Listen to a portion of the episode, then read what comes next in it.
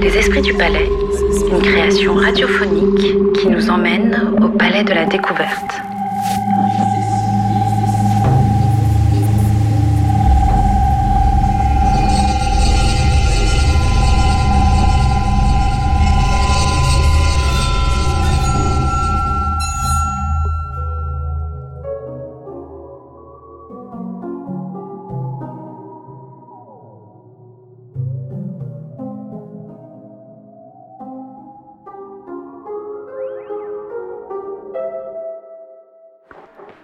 Épisode 6 Coup de foudre au palais. C'est quoi ce que les humains appellent un coup de foudre?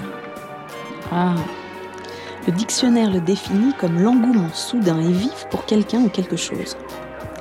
J'imagine que c'est une espèce de rencontre qui semble frapper sous le sceau de l'évidence. Comme si on l'avait attendu longtemps sans le savoir soi-même. Tu veux dire un peu comme lorsque nous nous sommes rencontrés, toi et moi, en 37 Ah non, toi et moi, on était prédestinés.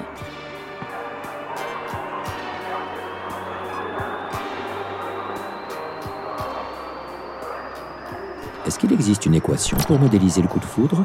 Alors là, je peux t'expliquer sans problème la réaction physique qui produit la foudre, mais en l'occurrence, là, on est plus dans le domaine de la chimie que de la physique. C'est une affaire d'hormones que déclenchent les organismes humains. Un cocktail de noradrénaline, d'adrénaline. Et de dopamine Oui. Tu sais que récemment, j'entendais des gens de l'équipe du palais raconter que des scientifiques avaient réussi à observer et à générer le mécanisme amoureux chez des campagnols des prairies. Curieusement, il semblerait que leur comportement amoureux soit proche de celui des humains. Dans les deux cas, ce serait le cortex préfrontal qui viendrait modifier le comportement des couches profondes du cerveau. En prenant le contrôle du noyau accumbens, c'est un ensemble de neurones situés à l'intérieur de la zone corticale prosencéphalique. Mais bon, le coup de foudre, c'est avant tout une affaire de métaphore. C'est ton domaine, après tout, à toi, l'esprit de l'art. Ce serait à toi de m'expliquer, en fait. Et puis d'abord, pourquoi tu me poses cette question? Je te demandais cela parce que souvent, on entend dire que la première visite au palais de la découverte a agi comme un coup de foudre. Ce qui expliquerait que, comme tu le disais, ce palais ait suscité autant de vocations.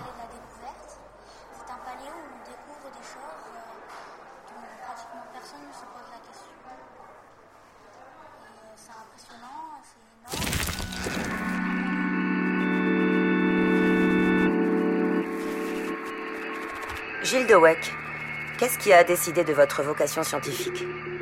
Et quel rôle le palais de la découverte a-t-il joué? J'ai j'ai pas de souvenir de ma première visite au palais, mais disons tout- toute la, la- la- la première période de ma relation au palais est très Tiens, liée euh, à, à la personne euh, de mon père. Je c'est mon père qui m'avait amené, accompagné la, la première fois au palais de la découverte. Et voilà, donc j'imagine que, que mon père, voyant cette, cette propension avait à, à- à m'interroger sur le monde, avait pensé que m'amener, m'accompagner dans des musées des sciences, c'était une, bo- une- une- une bonne chose, une idée peut-être qui pourrait me... C'était des endroits qui pouvaient me plaire.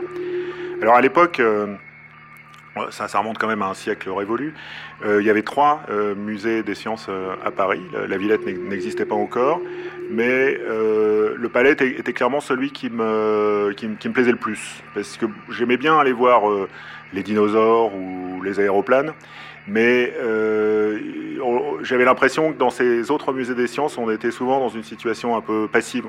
On, regardait les, squelettes de dinosaures ou les, aéroplanes, mais on pouvait difficilement soi-même être un dinosaure ou même conduire un aéroplane. Et, même si on, non seulement il y avait peu de participation, mais il y avait peu de compréhension. C'est-à-dire, euh, voilà, on voyait un dinosaure, mais on ne savait pas euh, d'où il venait, ce qu'il avait donné ensuite. Enfin, c'était juste. euh, il n'y avait pas de questions, il n'y avait pas de problématisation. Et c'est ça qui me plaisait beaucoup, euh, beaucoup au palais. C'est-à-dire, on pouvait certes voir euh, des personnes avec les cheveux ébouriffés sur la tête, mais on comprenait aussi que c'est parce que dans leurs cheveux, il y avait des particules qui étaient électriquement chargées, et que l'électricité, euh, ces particules se, repoussaient les unes les autres, et donc que les cheveux euh, prenaient cette forme. Hmm. On trouve beaucoup d'objets mystérieux et fascinants au Palais de la Découverte. Y en a-t-il un qui vous tienne particulièrement à cœur? Oui, alors il y, a un objet qui, peut-être fait que j'ai fait de l'informatique. Alors je, on peut pas toujours, on peut pas ramener tout à une seule cause, bien entendu, mais euh, c'est un moment où j'ai vraiment compris quelque chose sur, l'informatique. C'était grâce à un, objet qui était, qui était au palais. Il y, avait euh, une, euh, une, une, machine qui était un additionneur binaire. Et, et c'était, ça, nous ramène un petit peu à ce qui, me plaisait particulièrement au palais, c'était que on pouvait choisir soi-même les nombres qu'on allait à ajouter. Euh, donc on n'avait pas beaucoup de choix parce que je pense que c'était un, additionneur qui devait ajouter des nombres de, de 3 bits, donc c'était des nombres qui étaient compris entre 0 et 7. Et donc on mettait euh, des 0 et des 1, enfin il fallait bien sûr les rentrer en, base 2. Et puis il y avait une espèce de il y avait des lumières qui, s'allumaient à certains endroits et d'autres non et des, fils, une espèce de, réseau, de, des, câbles, mais qui étaient, symbolisés, qui étaient dessinés, qui n'étaient pas, des, vrais câbles, et, qui pouvaient s'allumer ou s'éteindre. Et puis euh, au bout, on, voyait le résultat euh, sur, sur, sur 4 bits, donc si vous ajoutiez euh, 7 et 7, ça faisait 14.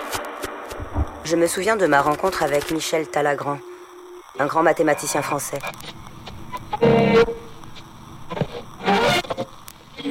Je suis né en 1952.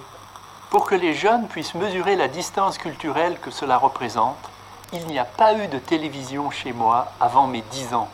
Les ordinateurs et les téléphones portables n'existaient que dans les livres de science-fiction.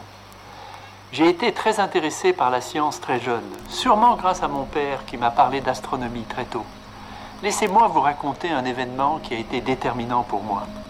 En 1957, mes parents possédaient une boîte métallique dont le couvercle était orné d'engins spatiaux très fantaisistes.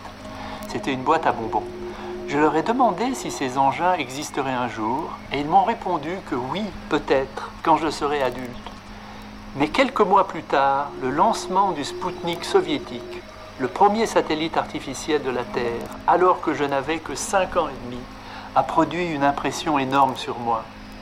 Cette intrusion inattendue du futur dans le présent a été bouleversante. J'ai été accroché par la conquête spatiale. Et dès 7 ans, mon père m'a abonné à Science et Avenir, où bien sûr je ne comprenais pas tout. J'ai grandi à Lyon et je suis venu à Paris pour la première fois à l'âge de 13 ans. Mon père m'y a amené pour une semaine lors d'un déplacement professionnel. J'ai passé l'intégralité de cette semaine au Palais de la Découverte. Cela a été une expérience inoubliable. J'ai bien sûr suivi toutes les conférences et assisté à toutes les expériences disponibles. Je revois encore un présentateur plonger une rose dans de l'azote liquide, puis la briser en de minuscules fragments, et aussi les mouvements mystérieux et magiques d'un autre présentateur assis sur un tabouret articulé et manipulant une roue de vélo tournant à grande vitesse. C'est en repensant à cette semaine enchantée et sans équivalent dans mon existence que m'est venue l'idée que le palais était la bonne destination pour la médaille chaude.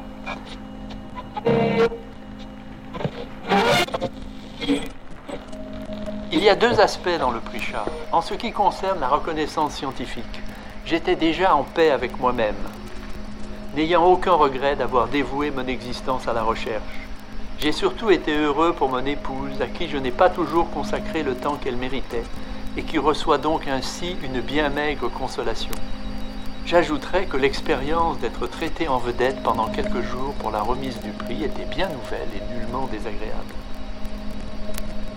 Le deuxième aspect était le montant du prix, plus de 1 million d'euros, assez proche du montant total des salaires que j'ai perçus du CNRS durant toute mon existence j'ai donné l'intégralité de ce montant à un organisme qui l'utilisera pour distribuer un prix en mathématiques, d'un montant bien plus modeste, mais centré sur mes domaines d'intérêt.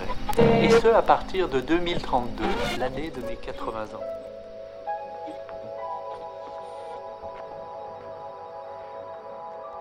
Ça me fait penser à ce qu'écrivait Pierre-Gilles de Gênes.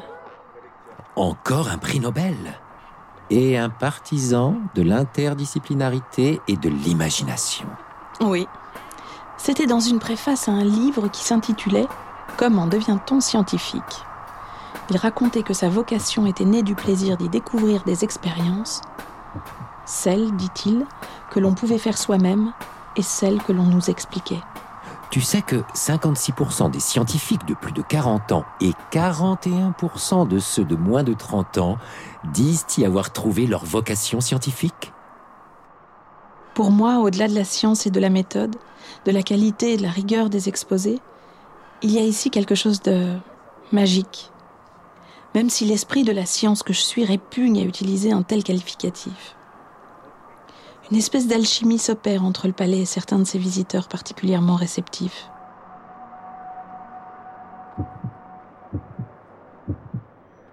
Ben, ici, par exemple, je rencontre des personnes comme le monsieur, puis d'autres de ses collègues dans différentes branches du palais de la découverte qui, qui ont bac plus 5. Mais ils parlent quand même pendant 45 minutes. Alors que vous rencontrez des gens dans la rue, quand ils ont dit quatre mots, et c'est terminé, parlent plus. Venir tous les jours, vous devez les connaître Mais par cœur, mais ça, Mais il ne s'agit pas de les connaître par cœur, il s'agit de rattraper le niveau. Par cœur, par cœur. Moi, par exemple, vous voyez, aujourd'hui j'étais au planétarium pour le je ne sais pas combien fois, mais dans la salle du soleil, je ne sais pas si vous connaissez Rémi Tropé. Alors lui, il a, il a, il a eu plein de morceaux de films, dont un livre